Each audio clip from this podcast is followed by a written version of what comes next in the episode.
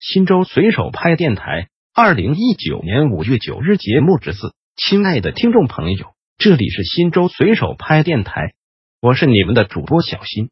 下面就由我给大家播报新州随手拍节目。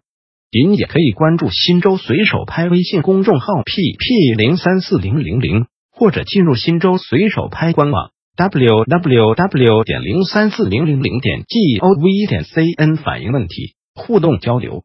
一五月八日，新州银监分局受理超时提醒帖，市政府已经下发了国有企业职工家属区三公一业分离工作推进方案。请问气象北向建行宿舍院什么时候开始实施？具体怎样实施？请给居民公布，便于了解。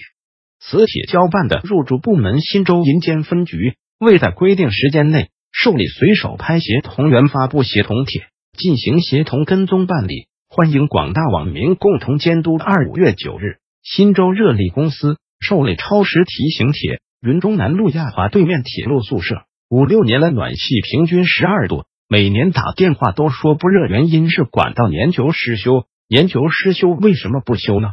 难道我们有拖欠采暖费吗？磁铁交办的入驻部门新州热力公司未能在规定时间内受理随手拍协同员发布协同帖。进行协同跟踪办理，欢迎广大网民共同监督。新州随手拍电台本条节目已播送完毕，感谢您的收听，再见。